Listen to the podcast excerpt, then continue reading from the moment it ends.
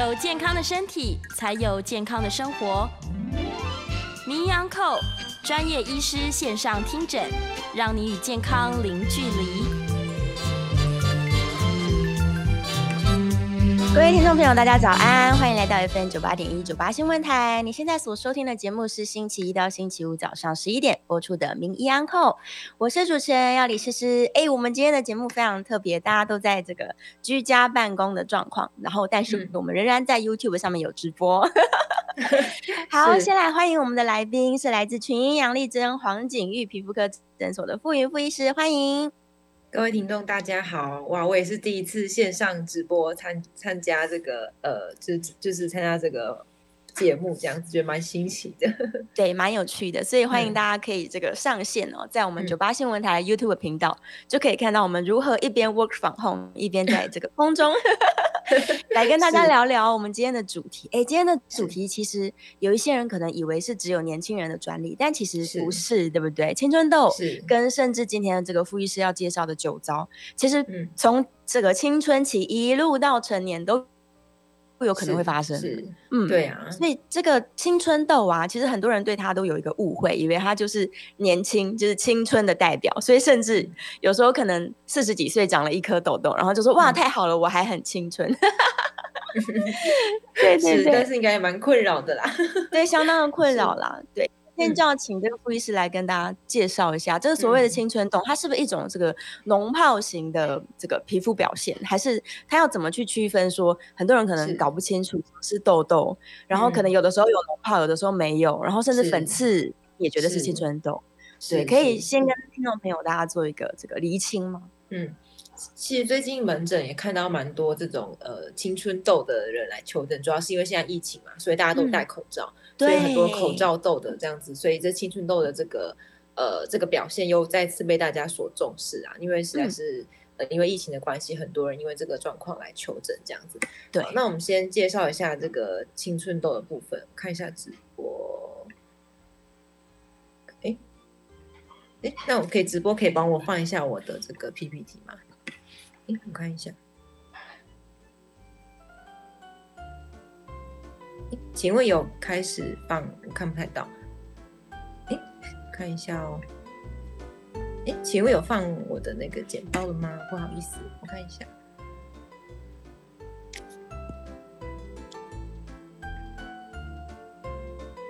好，有有画面哦。看一下哦，有有画面了。好，那这个。呃，青春痘呢，就是所谓的这个痤疮啦，吼，它大部分的表现就是像这个我们这个图片可以看到，就是它有一些、嗯、呃粉刺啊、丘疹啊、暗疮啊等等的表现。哦、那它相关的后遗症呢，可能就是这个色素沉淀啊、萎缩性的疤痕。嗯或是一些凹陷型的疤痕，像蟹足肿之类的。那很多恶化因素大家都都了解嘛，然后比方说像是这个精神压力啊、睡眠品质，或是有这个月经啊、MC 吼，或是使用一些比较呃密封。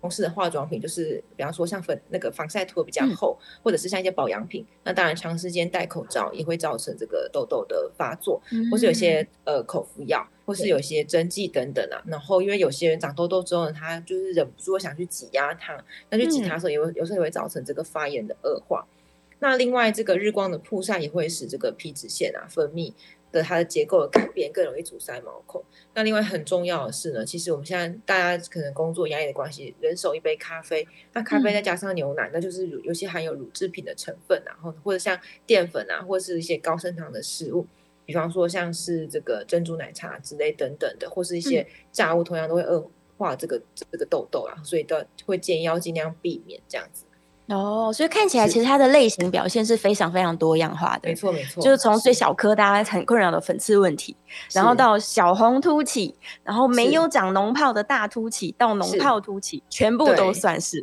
没错没错，都在这个范围里面，都在这个范围里面这样子。哦，那再就是跟大家介绍一下这个痘痘的这个病理因素吼，嗯，那它的病理因素呢，可以看到这个四个这个图片。就是这个图片的可以说明一下它的病理的表现，它为什么会长痘痘吼？嗯，那大部分痘痘的成因呢，可以看到左上角，那左上角是这个新生儿的这个皮脂囊吼。那新生儿的皮脂囊可以看到，就是这其实就是所谓的这个呃毛孔然后，那这个毛孔它其实是开开口开得很顺这样子，所以这个它就会。呃，就是我们新生儿刚生出来的时候就不会有什么出油肌啊等等之类的。对。但是等我们年纪比较大的时候呢，这个毛囊的开口呢，就会有些过度角化的问题。就是比方说，它这个开口的地方会塞住。那塞住之后呢，嗯、下面又因为青春期荷尔蒙的作用啦，然后所以是这边过度的分泌一些油脂的成分，所以就导致这边的阻塞。哦，然后再加上这个出油量的增加等等，就会形成一些微粉刺啊等等。那在左下角的第三张图呢，可以看到，就是说，那久而久之之后呢，我们毛孔就变得比较粗，那密油量呢也会增加，然后再来就是有一些像痤疮杆菌的滋生等等，就会导致这个痘痘的慢慢产生，嗯、然后等到它真的开始变得比较严重，那导致附近的白血球意识到说，哎，它这个地方有个发炎的反应。然后就会来攻击这个地方，然后呃这个地方就会开始产生发炎啊、化脓的表现。那之后如果它修复机制没有很完美的话呢，这个地方就会开始产生痘痘。那如果累积越来越多的话呢，就会像我们就是年轻人常常比较困扰的问题，像痘痘很大片痘痘的表现这样子。对，这大概是这个。痘痘的一个成因嘛，一个成因，所以感觉好像它只要是有自己的生理变化，或者是有一些刺激性的物质过来，其实都会引起它这个混乱的表现，对不对？没错，没错，对对对对，所以这是每个人他到这个青春期之后都会面临到的问题，因为我们这个。年年纪随着小小朋友到这个青春期的这个年纪的增长，我们皮脂腺的分泌本来就会越来越旺盛啊，然后导致这个毛孔开始有粗大，因为就是堵塞然后角化的关系这样子。嗯，嗯是是是，所以很多年轻人可能会想说，他一定是脸没有洗干净，太油了才会产生青春痘，但这样看起来从原因上分析，好像也不见得是这样子。对，这是我们本来生理的表现，嗯、就是会有出油增加的状况这样子。然后，当然有的人就是出油状况增加，就会一直去反复的洗脸，或是用比较刺激性的这个清洁的清洁剂，就会导致脸部的二次受伤了。哦，还反而是更受伤的状况。嗯、那成年人的这种就是痤疮啊，它也是因为这个皮脂腺的混乱嘛？嗯、因为像有的女生可能月经前后，她就会很容易长青春痘这样。对对对，因为其实可以看到这个右上角的这个图后，它这个荷尔蒙的作用啊，然后也是在那个痘痘扮演一种呃扮演一个很重要的角色，就是有的女生在 MC 的前后哦，就是会。就这个爆痘的表现这样子哦，是是是。然后刚刚在上一张图的时候，其实傅医师也有介绍，因为像男生也很多人会有这个一直都成年痘的困扰，没错，对。所以男生可能是来自于他们的压力太大吗？还是他们外食应酬太多呢？其实跟这个饮食西化也蛮有关系的呢。就是如果像我们现在这个每天大家都要喝手摇饮啊，或者是升糖的升糖类的饮食，或者是炸物，嗯、或者是就像刚刚提到的，像咖啡里面如果含有这个拿铁的话，就乳制品其实都会导致这个痘痘的恶化。那当然最近很严重，就是在。刚才一直在提的就是这个口罩，嗯、或者是女生她当然擦防晒对我们皮肤来说是很重要，没有错。但是如果你擦是太厚重的防晒或是保养品的话，也会阻塞阻塞这个毛孔，所以导致痘痘的产生这样子。哦，嗯、所以口罩到底要怎么避免呢、啊？就是可能第一个是挑自己比较好的品牌，就是用了比较不容易长痘的品牌，然后常常更换也是一个方式吗？是没有错，常常更换，或者是说现现在有一种就是。可以架在口罩里面的那种，oh, 就是像是那种塑胶框的一个架，可以让它稍微远离一点皮肤，不要这么紧贴，是这样子，嗯、可能会好一点。对，但是还是建议大家出门要戴口罩。哦，真的，尤其最近疫情正在爆发中，大家都人人自危。没错，没错。是，虽然很爱美，但是口罩还是要把它戴好。没错，没错，没错。所以，如果照刚刚傅医师的介绍啊，其实这个长这些痘子，它跟我们的年纪好像关联不一定那么大，对不对？虽然青春期的确是好发的一个时期，但是过了青春期之后，它还是一样会发生的。是，只是有人过了青春期，他的出油量会没有那么旺盛，他之后可能随着年纪越来越大，会越来越改善啊。但是也没有说到一定的某个年纪之后就一定不会再长，只是说随着这个这个年纪的增长，只能说这个出油量如果改善的话，痘痘就会有所改善这样子。哦，是，所以刚刚提到所有会造成这个痘痘发生的这些原因，我们可能尽量都要避免掉它。但是假如它还是长出来了呢？这是。说到底要怎么办？是，如果说这样子真的都没有办法的话，可能就要来就是借助一些药药物啊，然后的帮助这样子。嗯、那我们看到下一张这个痘痘的这个严重度分级，然后那刚刚诗诗有提到说，像一开始就是一些小粉刺，那在第二个可能会产生丘疹啊，或是脓泡的这个表现。那在如果说它越积越多的话，可能就会出现这种大型的这种。呃，很多的丘疹脓泡，然后最后出现这种囊肿型的痤疮，嗯、然后最后就变成团聚型的痤疮。那其实我们在看诊的时候呢，也会根据这个患者他的严重度来做这个治疗。比方说一开始像是粉刺的话呢，它其实没有那么的发炎，它只是稍微毛孔堵塞的这个状况之下呢，我们就会建议说先。给一点外用 A 酸，那再来如果说比较严重一点的话呢，出现丘疹跟脓疱的话呢，可能会加上外用抗生素的药膏，因为那抗生素主要可以可以这个抵抗我们刚刚有提到这个痤疮杆菌啊，然后所以可以或是一些微生物等等的，对，然后再来如果它变得更严重的话呢，除了口服抗生素再加上外用 A 酸之外呢，也可以使用这个过氧化苯，那这个是一个一个抗菌的一个药膏，然后它就是可以点在这个痘痘上，可以改善这个痘痘的。这个这个状况这样子，那另外女生，因为她有一些这个呃，有些人是因为荷尔蒙的关系，所以也可以使用一些口服的抗雄性的这个激素哈，去代替代替这个口服抗生素。那另外的话呢，就是如果真的很严重的话呢，那最后到最严重的话，也可以使用一些口服 A 酸哦，或者是这个用口服的抗生素再加上 A 酸，或是刚才提到的过氧化苯等等。那在使用这个口服 A 酸要特别小心，就是如果有这个怀孕的考量的话，就是不能吃这样子，因为这个 A 酸会有这个致畸胎性。嗯，好，那可以看到就是下一章的这个总结来说，大概就是刚刚提到这样，就是说，呃，治疗的话呢，我们当然要考量到荷尔蒙及饮食作息的调整。那刚刚提到这个五大的病理因素都要考虑，就除了我们医生给你们喂教啊，或或者是给民众就是一些治疗之外呢，你本身也要去避免那些恶化的。因子，那保养性疗法呢，就是说呢，就是呃，一般来说，如果说但这个痘痘啊，它都比较改善之后呢，会建议说，哎，其实平常可以就是擦一点这个呃 A 酸吼，去做这个有点像是呃保养这样子，所以去避免我们的皮肤去进到刚刚那个循环，就是粉刺、痘痘、丘疹、脓疱等等这个循环这样子，对。那这个除了这个外用药之外呢，我们有时候呢在诊所的话，我们也会提供这个酸类的焕肤，吼，去改善这个痘痘的状况。那这个是我们诊所的胃教单啊，可以看到说，其实它的这个口服药啊，吼，然后还有这个外用药的种类非常的多啦。那当然也不是说我们会很死板去。一定要说，哎，这个本次我们就给什么，然后痘痘就给什么用药。当然还是会跟呃这个病人讨论说，怎么样的这个做法对你来说是最好。那当然我们也会先了解说，你有没有什么样的一些会使痘痘恶化的因子，要尽量去避免啊。就总不能说，哎，我们给了用药之后呢，那呃没有发现说患者还是一直不停的在吃吃炸鸡这样子，那其实都 都是不会好的，没有错。是哇，所以真的是要多管齐下，就是除了你这个。诱发痘痘的原因，我们要尽量让它减少之外，对，虽然说医生手上有很多武器，对，很多的药物啊，然后有一些镭射治疗啊，这些手段可以帮助大家治好，是对。但是你一直在长新的出来，那后面一直在治疗，可能也，嗯，对，也是很辛苦。对啊，刚好在线上有人在问说，就是清过度清洁的问题。其实我觉得真的是很多人因为。害怕痘痘，然后他就会觉得说，我一定是太脏了，嗯、我一定是太油了，然后就过度清洁，嗯、那反而就会像傅医师刚刚说的，嗯、这个皮肤反而是过度的刺激，它这个长痘痘的状况是不会变好的。对对对对，其实也不用硬要把这个这个油洗得非常干净，因为你在清洁这个脸上或是呃背上的那些油的时候呢，其实我们用的那些清洁剂里面都会含有一些刺激的成分啦。那其实这个痘痘的发生，并不是只有堵塞出油的问题。不是只有细菌增生的问题，那还有另外一个是发炎的问题嘛？所以最后一个，如果说它已经有发炎的问题，那我们再就是用这么强的刺激的清洁剂去清洁它，其实反而会造成发炎更加严重。所以我们当然是建议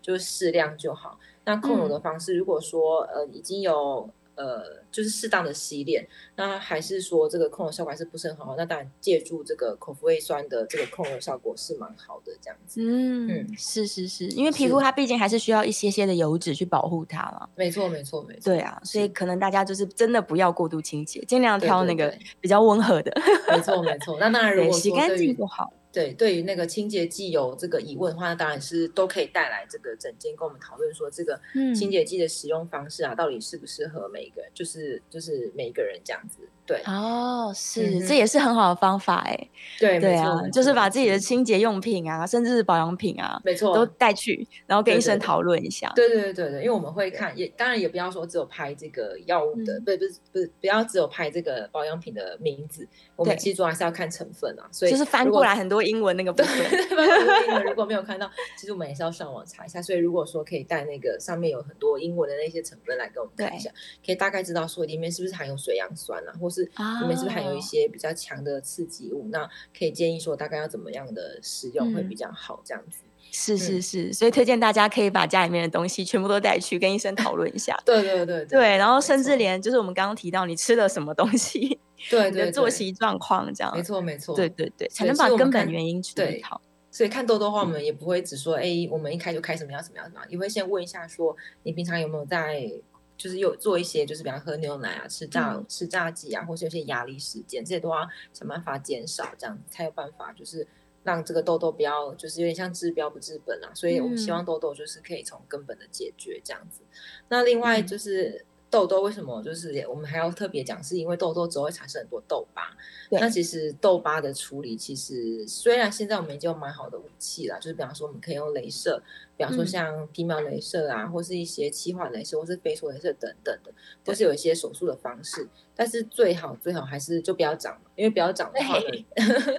不要长的话，其实我们那痘疤就不会留下来。那不会留下来的话，其实大家之后就比较不会用，就是再去担心说，哎，我这个手术或是我这个治疗之后会不会恢复到原本比较平整的皮肤这样子。是，而且其实很多年轻人他可能真的是太痛恨他的痘痘，然后就会过度去挤压，那留下很深的凹痕，其实那是非常难处理的，对不对？没错没错，而且我们处理也只能说是改善，也不能跟。就是跟这个病人保证说，就是我们可以恢复到原本的平整的皮肤，所以最好就是不要长痘痘，嗯、就尽量减少痘痘啦。对对对，不然是是是，就说说就是痘痘之后做这些，就是我们就只能尽量的让病人改善到他满意的程度，但是也没办法保证说可以恢复到原本那种光很光滑的皮肤，所以最重要就是要不要长痘痘是最好的这样子。对，能不长出来是最好。但是假如他现在真的是在很严重的脓包的状况，他也不要自己去挤。对不对对对对对，没错没错。不过他严重的脓包，其实我们还是因为每个人的这个表现不太一样，所以也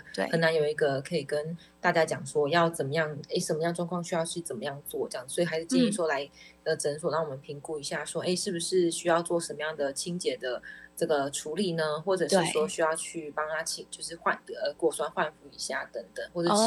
一些抗生素啊，或是口服 A 酸等等的这样子。是是是，就是他那个脓泡，如果真的是太严重的时候，其实医生有办法处理，医生来帮我们把它这个引流，可能会比自己在家乱挤好很多。对，我们一定会做好 消毒，或者是那个针具都是无菌的，这样子会比较好一点，这样子会比较安全。对，那其实痘痘也不要觉得说，哎，就是很，因为其实痘痘带给大家除了外观上的困扰之外，其实对于这个青少年的压力也是蛮大的。嗯、对，那我们这个下一个呢，有两个治疗的。这个案例啊，可以给大家看一下。其实原本像左边这个女生啊，然后她原本也是蛮严重的啦。然后经过我们治疗大概五个月之后呢，对，五个月之后她就也可以改善到这个程度这样的。所以我觉得其实有痘痘的话，其实大家不要就是这就是听信偏方，或是说上网买一些就是不太适合自己的保养品，或是化妆品，或甚至是药物来做来做。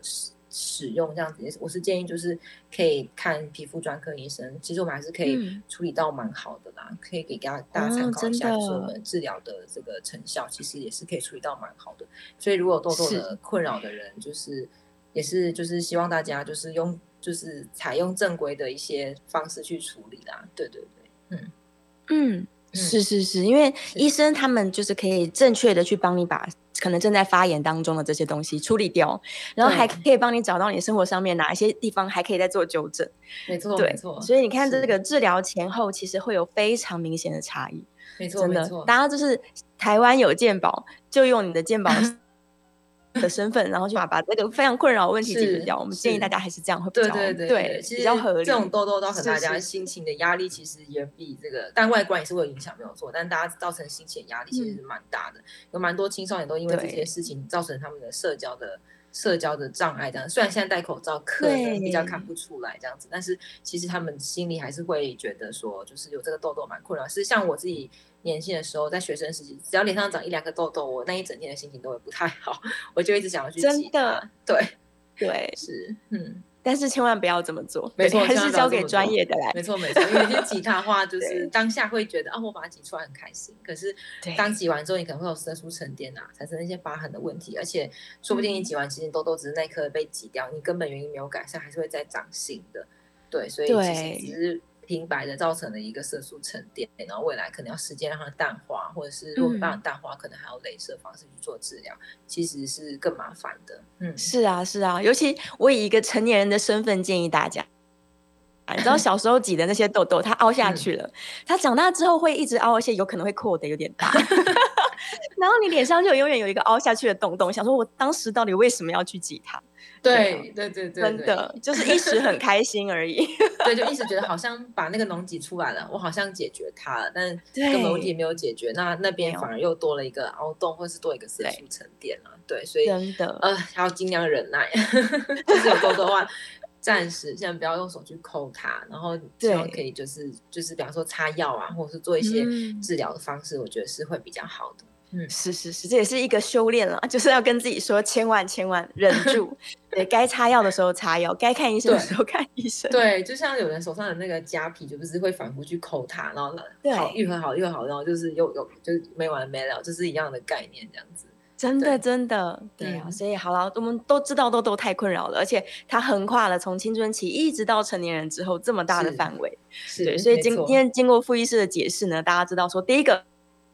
根本原因一定要处理，对，你要去找到说我是吃错了东西吗？嗯、我生活作息有问题吗？这样，嗯、对，然后所有的痘痘，不管它从多小或者是到多大，其实都尽量不要自己乱挤。对、嗯，就算是粉刺，也不建议大家自己乱挤。对，对，对，对，对，对，因为有时候你用力的方式不当，或者是说，呃，其实粉刺如果一开始它一开始如果它它根本就不是粉刺。你如果去挤它的话，反而就是会红红的嘛，所以有时候有人会反而一直去挤那些，哎、嗯，好像不是粉刺，好像只是比较大的毛孔，一直去挤它，因为根本就没有东西，就是反而会使它变更大这样子，反而伤害了皮肤。没错，没错，对呀、啊，这真的是千千万万不要这样，嗯、就。手去挤也是一个刺激，我们都在强调说这个呃保养品啊，然后洗面乳都不要刺激，但你的手这样一挤，那其实是超级大的刺激。对啊，对是是是是真的好。我们在这段节目里面呢，跟大家介绍了非常非常多跟痘痘、痤疮有关系的这个主题哦。嗯，这个下一段节目回来呢，我们要来提一个有趣的，叫做酒糟哦。我们广告之后马上回来。嗯欢迎回到 FM 九八点一九八新闻台。你现在所收听的节目是星期一到星期五早上十一点播出的《名医安后》，我是主持人药李诗诗。我们今天在现场呢，请到的是群英杨丽珍黄景玉皮肤科诊所的傅云傅医师，再次欢迎傅医师。各位听众好，好，我们回来了。刚刚在这个线上有非常多的问题，都是关于这个青春痘相关，所以我们趁着广告时间呢，已经先稍微回答一下 YouTube 上面的问题了。是。好，我们回来先继续我们今天的主题好了。刚刚在广告前有跟大家介绍一下，说有另外一个这个皮肤的状况啊，其实很多人会搞错，会把它误会，想说，哎，我的这个青春痘怎么长了这么多年？甚至是他可能到中年之后，突然觉得整个皮肤一直都红红的，然后也有时候也会有一些脓泡表现，这叫做酒糟肌哦。酒糟肌跟喝酒没有有关系吗？对，有的人他常常会认为酒糟其实是喝酒或是那些比较相关的，然后其实对，但喝酒是一个刺激没有错，但其实这个酒糟是一个呃自体的这个发炎的反应啦，它其实跟很多的因素有相关，哦、比方说像是基因啊、体质、呃免疫失调或是一些血管神经的不稳定等等的都有关系。嗯、那当然还有后天的影响，比方说像是外在刺激，比方说像是常做脸或是去角质。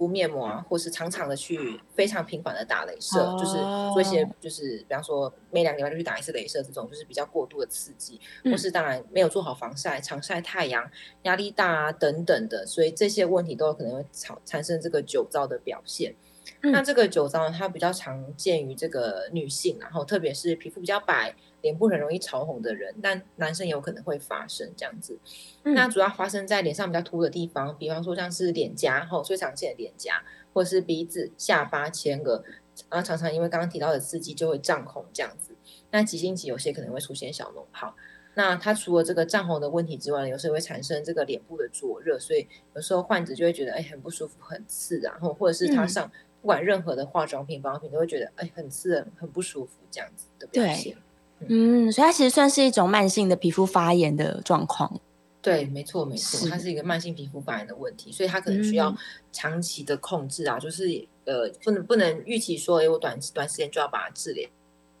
然后，这样子，他可能需要长期的治疗啊，等等。是，所以他这个名字的由来，酒糟，是因为他的表现看起来跟喝酒之后脸红红很像吗？对对对对对，他是看起来就是喝完脸喝完酒之后脸上就会有些脸部潮红的状况，就像是就是喝酒的喝酒的人一样，所以他才会有这样子的表现。哦，对，这样子的名称这样子，但其实跟喝酒不一定有关系。有些就是对，有些人他根本就是滴酒不沾，那他也是会产生这样子酒糟的表现啊，等等。嗯，是是是，所以到底是哪样的原因它会造成？除了因为他自体免疫的问题，然后刚刚医生有提到说，其实连过度清洁，就是我们提到青春痘，有的人就会开始。过度清洁，那他也有可能因为这个原因，所以造成他就皮肤慢性发炎了，对不对？对对对，没错没错，嗯，就会形成酒糟。是是是，心理压力也会造成酒糟。没错没错，就是只要这个有压力啊，或者是睡眠不好，就是睡眠不好，对睡眠不好，或是这些这些就是比方说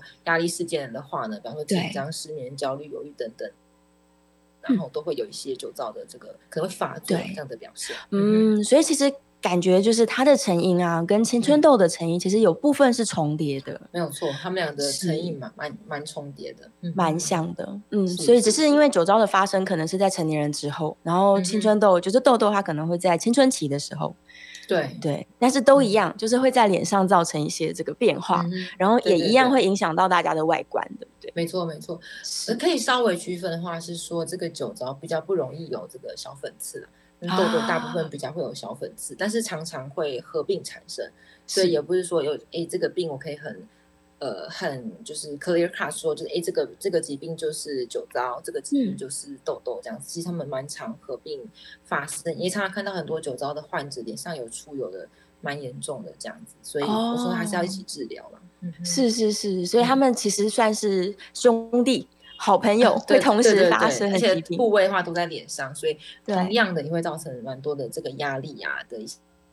是，就是造成说，哎，我脸上一直红红的，就是会有情绪压力的这个这个恶化，是，对对，所以就是有点像是这个叫做恶性循环，就是我有压力，然后酒糟，就更有压力这样子，所以就是会蛮蛮困扰的，蛮不容易的。那到底他要怎么样去治疗它呢？酒糟的治疗是容易的吗？治疗其实没有说很容易，因为主要是因为它的治疗需要比较长期的，因为大家都希望这个疾病可以越快。越越快好越好，但是提高这个疾病它真的是急不来的，所以它就是需要，呃，第当然第一个正确诊断是很重要，然后再来就是要有耐心，它、嗯、可能需要几个月甚至到用年来计算去控制去治疗它这样子，对，然后再来就是要尽量不要自己停药，然后我们会建议有些药物的治疗会评估说要怎么样调整用药了。嗯，是是是，所以还是要去区别说，到底这个地方是皮肤在发炎，还是你是因为这个毛孔阻塞，然后产生了痘痘？对对对，因为其实脸部红红的，除了酒糟啊、痘痘我们常见到之外，当然也有一些其他疾病会脸部红红的，比如像这些自体免疫疾病，像红斑性狼疮，也会有脸部红红的状况。对，所以不是每个脸部红的人都是酒糟，所以当然也是要给我们做一下一些评估啦，因为有些人他。被当酒糟治疗了好几年之后，他可能有些其他的症状，就后来发现他其实是狼疮性的皮肤炎导致一些日光的敏感这样子。对对对，那就不一定是酒糟，对，那就是要用别的方式去去治疗了，去处理。嗯，对，所以真的把它区分出来是非常非常要紧的事情。对对对对对。那在治疗盛行率也蛮高的了啊？真的吗？所以其实蛮多人是有酒糟状况的。对对对，大概一趴到。至少一趴以上，一趴到我忘记那个数据，一趴到三趴至少是啊，真的很多哎、欸，这盛行率是相当高。没错没错，对，所以假如啦，我们的听众朋友们有发现说自己脸上，尤其是中中间部位，常常都红红的，嗯、然后不管它有没有长出脓泡来，因为刚刚医生有说、嗯、这个粉刺可能是一个鉴别，就是你比较容易区分、嗯，但不管它有没有长出一些脓泡来，它只要一直都红红，你就可以怀疑自己搞不好是酒糟的状况，对不对？对，其实蛮多人有，其实我自己就是洗完澡之后，我自己脸也会红红的，嗯、所以我也有点酒糟的这个体质，这样子。哦，嗯、是是是，只要它维持比较长的时间，嗯、对对对对，嗯、就可以。所以这个时候其实都可以去，对对对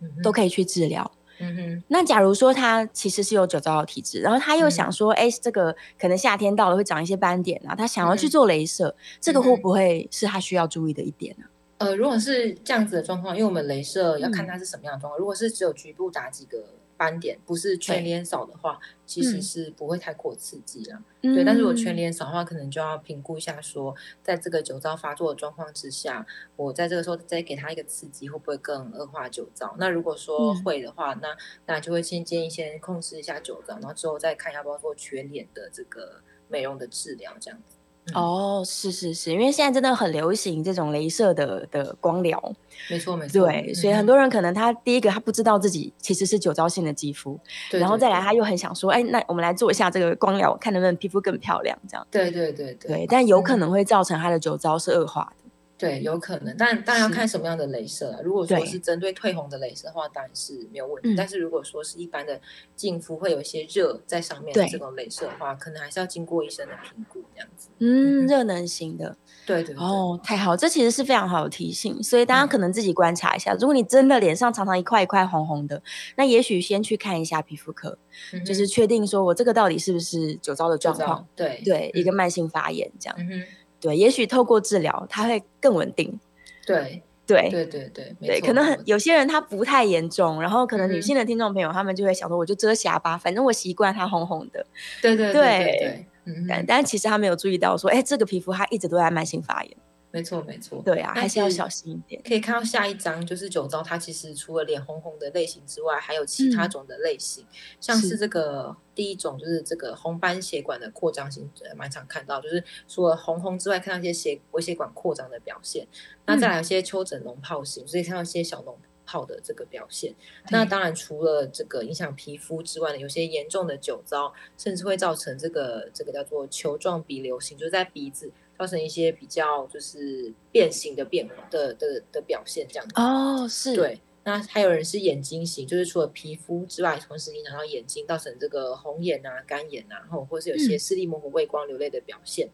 那还有其他的变异型了，比方像肉芽肿型，然后这种就是比较少的牙型等等的表现。嗯，那表现的话，可以看到右边的图，大家就是像这样子的表现，就是有看到脸红红的啦，有些血管扩张，或者是像是这个有些鼻子的变形的表现，或者是像是眼睛的表现等等的，都是酒糟的这个有可能的表现。那酒糟的患者呢，除了他有时候他不是只有一种，有时候可以同时有两种以上的表现，或者是其中一种。慢慢的变成另外一种的表现，这样子哦，它会变来变去的。对对对对对对。看这个图片，发现好像很多这个都会发生在鼻子上面对不对？对，没错。其实像这种比较严重的鼻子的变形的话，除了这个外，就是我们等一下会谈到，就是口服药啊、擦药的治疗之外，嗯，可能要借助一些镭射的治疗，或是一些。呃，像外科的治疗，就像把气化镭射，帮他把这个鼻子稍微让它变形的成分不要那么严的，这程度不要那么严重，这样子。对，嗯、是是是，嗯，所以其实像我自己也是，我鼻子常常会有点微微的红色，就是像刚刚说有点这个血管扩张的感觉，嗯、也许我就可以合理怀疑说，这可能需要去看一下医生，对不对？对对对，那当然轻微的酒糟，如果不会对这个生活。造成困扰的话，其实是还好，因为每个人都本难免都会有血管扩展或是潮红的状态。对，但是如果已经对生活造成困扰的话，嗯，那可能就是一定要来看。但是如果一般来说，如果真的没有对皮肤造成太大的这个困扰的话，那其实我们就是日常的保养就可以了。就比方说，不要用太过刺激的保养品啊，嗯，或是呃加强防晒啊，手碰一些刺激物其实就可以了，不一定要到一定要使用到外用药啊，或是口服药的。嗯，是是是，所以可以去评估一下，嗯、还是从源头去处理啦。对，就是生活作息有没有问题，吃的饮食内容，没错，对，然后压力呀、啊嗯、之类的，嗯、对，然后所有你使用的东西，就防晒的部分，我们也是蛮强调的啦，嗯、就是我会建议说要。外出门就是要撑撑伞、戴帽子啊，等等。那现在口罩、啊、虽然口罩会影响这个痘痘，但是口罩也是另外一种防晒啦。是是是，尤其夏 天到了，对对啊，对，嗯，所以加强防晒，对，加强防晒对皮肤一定是好的。对对对对，对啊，嗯、甚至有的人因为太喜欢穿短袖，然后那个手臂的长期曝晒。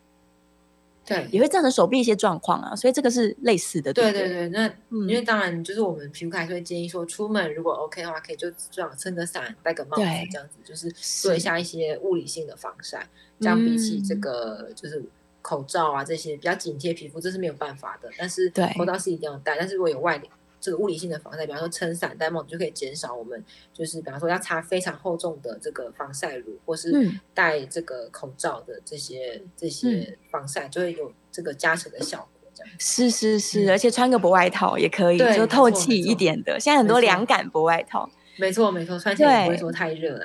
真的，真的，就是 这些物理防晒把它做好呢，其实就可以避免皮肤发生各式各样的状况，不管是痘痘还是酒糟。嗯、好，我们又要到广告时间了，我们赶快休息一下，嗯、下一段回来回答大家的问题。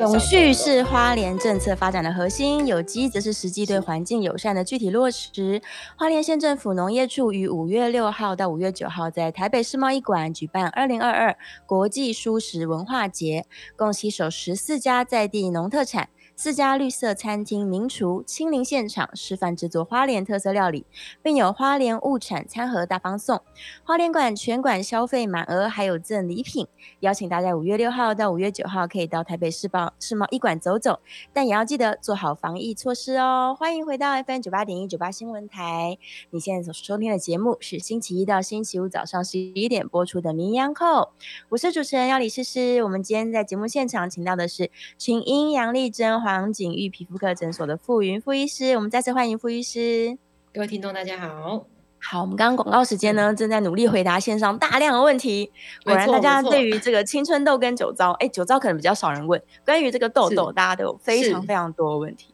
对，我虽然很想要开 call in，但是因为线上问题实在是太多了，我还是先请傅医师先回 回答线上的好了。刚刚回答到这个跟青春痘和平共处，对不对？对，没错，跟青春痘和平共处，嗯，因为每个人都一定会有毛孔跟出油的问题啦。那当然，年纪越增长之后，它这个问题可能会慢慢改善，但是其实不一定要长期擦药或吃药。其实只要生活品质有调整，嗯，比方说你少吃一些呃这个高升糖饮食啊、乳制品啊等等的，或者是说去健去想办法让自己的作息比较正常，因为有的人他就是。呃，早睡早起，但就很早睡嘛，就凌晨五点睡这样子，但其实就是比较不好这样子，所以那个作息要调整一下。其实痘痘应该就是会有一些改善这样子，嗯、对。然后再来就有些痘子长不出来，也冒不出白头，看起来有色素沉淀，请问医生怎么做处理呢？嗯，好，那呃不上诊所的话，嗯、呃，这个就是 这就很困难了，很困难，因为就是对，因为有时候我们就是看这个叙述啊，不一定大概了解到皮肤是什么样子，嗯、那。像呃听众的问题，不晓得是这个痘痘长不出来，痘痘长不出来的话，可能是毛孔比较粗大，那可能就是要考虑说做一些酸类的焕肤。那如果色素沉淀的话，可能就是有些会建议要防晒啊。那当然我们会有一些方式可以改善这个色素沉淀，不管是要擦药或者是做做镭射、做这个脉冲光，都会改善这个色素沉淀啊。对，所以可能还是要看一下状况来做评估。嗯，那再来就是这个说粉刺治疗方式，吃药、擦药还是做脸清粉刺？呃，因为粉刺都是比较小的嘛，所以所谓的做脸清粉刺，应该是把粉刺的，就是稍微清一清，然后做一些酸类的这个处理嘛。那当然是 OK，是是可以这样做治疗，但是不太清楚说它的严重方式，以及就是我们在选择酸类上也会有一些浓度的考量，所以呃，可能还是要根据这个临床的评估，说，哎，这样子的。的严重度如果是还好的话，那当然做一下脸，那稍微用一些比较低浓度的果酸换肤是 OK 的，这样子。嗯嗯，是可以处理的。对对对对，嘿，那我看一下哦，再来看看。刚才说老人使用乳液会长的白色类似肉芽或粉刺，嗯、呃，因为肉芽跟粉刺两个长得有点不太一样哦。肉芽可能是些小凸起这样子，那小凸起的话呢，可能是跟这个它可能不是冬天才长，它可能是随着年龄或者是有些人是产后，就是产后的妇女、嗯、刚生完的妇女荷尔蒙的关系，或者是年纪的增长会产生这个小的肉芽，通常在脖子上，那脸上比较少，但脸上长的会是黑色丘疹的状况。那如果是肉芽的话呢，会建议要用镭射的方式去做处理，就是直接把它打掉这样子。但如果粉刺的话是，呃，刚刚提到毛孔长出来小小的这个塞在里面的东西，所以这两个是有点不太一样的这样子。嗯，是是是，嗯，好。好吧，我们看来还有一点点时间，应该是可以开放 call in 啦。假设有听众朋友想要 call in 进来的话，对，假如觉得这个可能他们有不方便在 YouTube 留言，他想要直接打电话，那欢迎大家可以 call in 哦，零二八三六九三三九八，零二八三六九三三九八。好，讲到这个粉刺，我问一下傅律师的意见。很多人喜欢用那个粉刺贴，嗯、就是把粉刺一次可能拔出来，然后他们觉得很有成就感。对，但真的角度是赞成这么做的吗？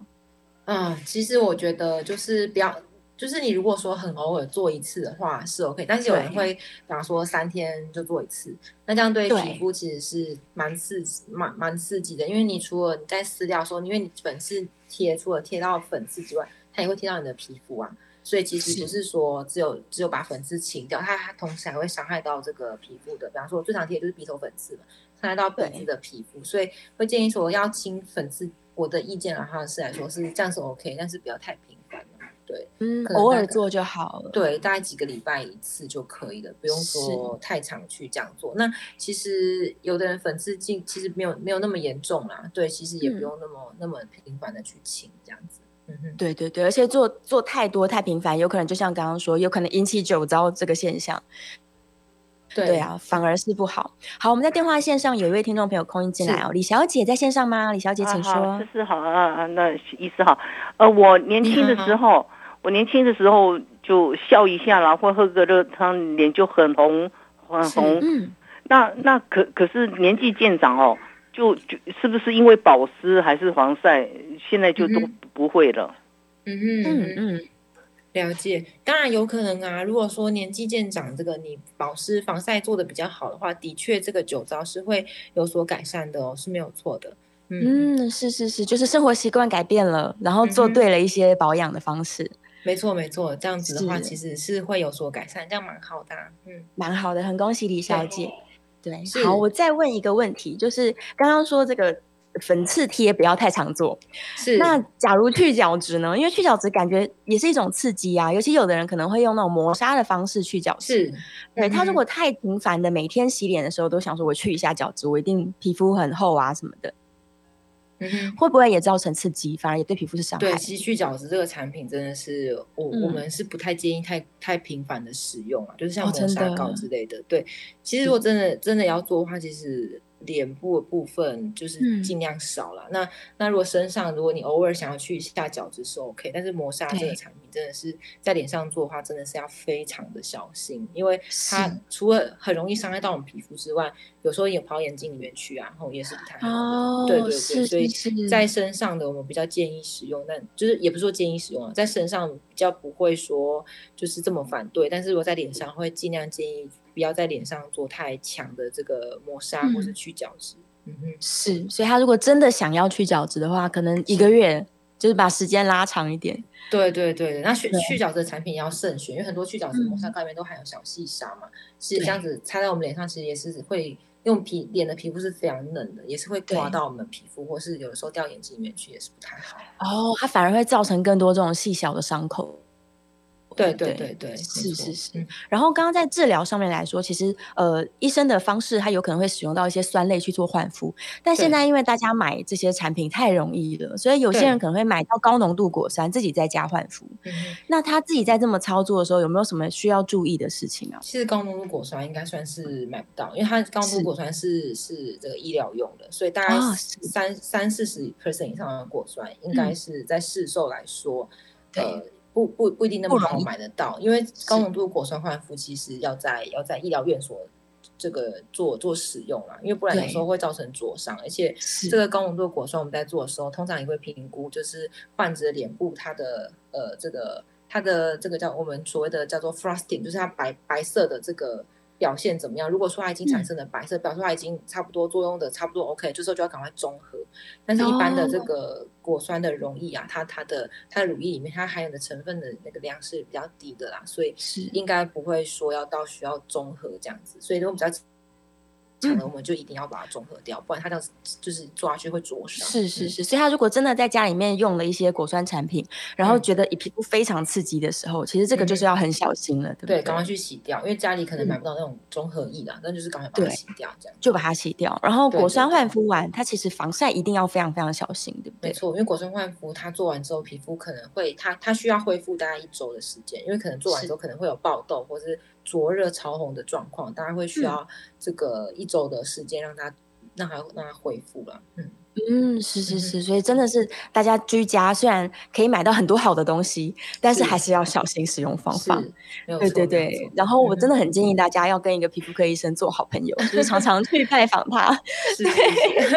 然后就可以就是讨论一下说，哎，我买了一个新的东西，那到底对皮肤好还是不好？这样。对对对啊，是。那最后一点点时间的话，想要跟大家分享一下，就是我下一张的这个投影片，就在讲这个酒糟的病理因素。因为最近很夯的就是这个蠕形螨虫啦，就是很多人来看酒糟的时候会很蛮常询问说，医生我到底有没有螨虫这样子？对。那其实我们会视情况，其实螨虫它其实跟我们皮肤是共生的，那只有它量比较大的状况之下。有时候才会造成我们皮肤的一些表现，那这时候我们当然就会考虑帮患者就是做验虫的表现，这做验虫的检查。嗯、那验出来这个有达到医学上的意义，就是哦确定是有虫的表现的话呢，那我们就是会建议说可以擦一些驱虫的药。但可以做对这个酒糟会有更好的这个治疗，这样子。嗯，是是是，也不一定一定真的要驱虫，就是经过医生评估之后才才决定的。对对对，因为这个驱虫，这个要不要驱虫，也都都会看，就是我们我们的会先做检查，就是说，哎，是不是真的有这个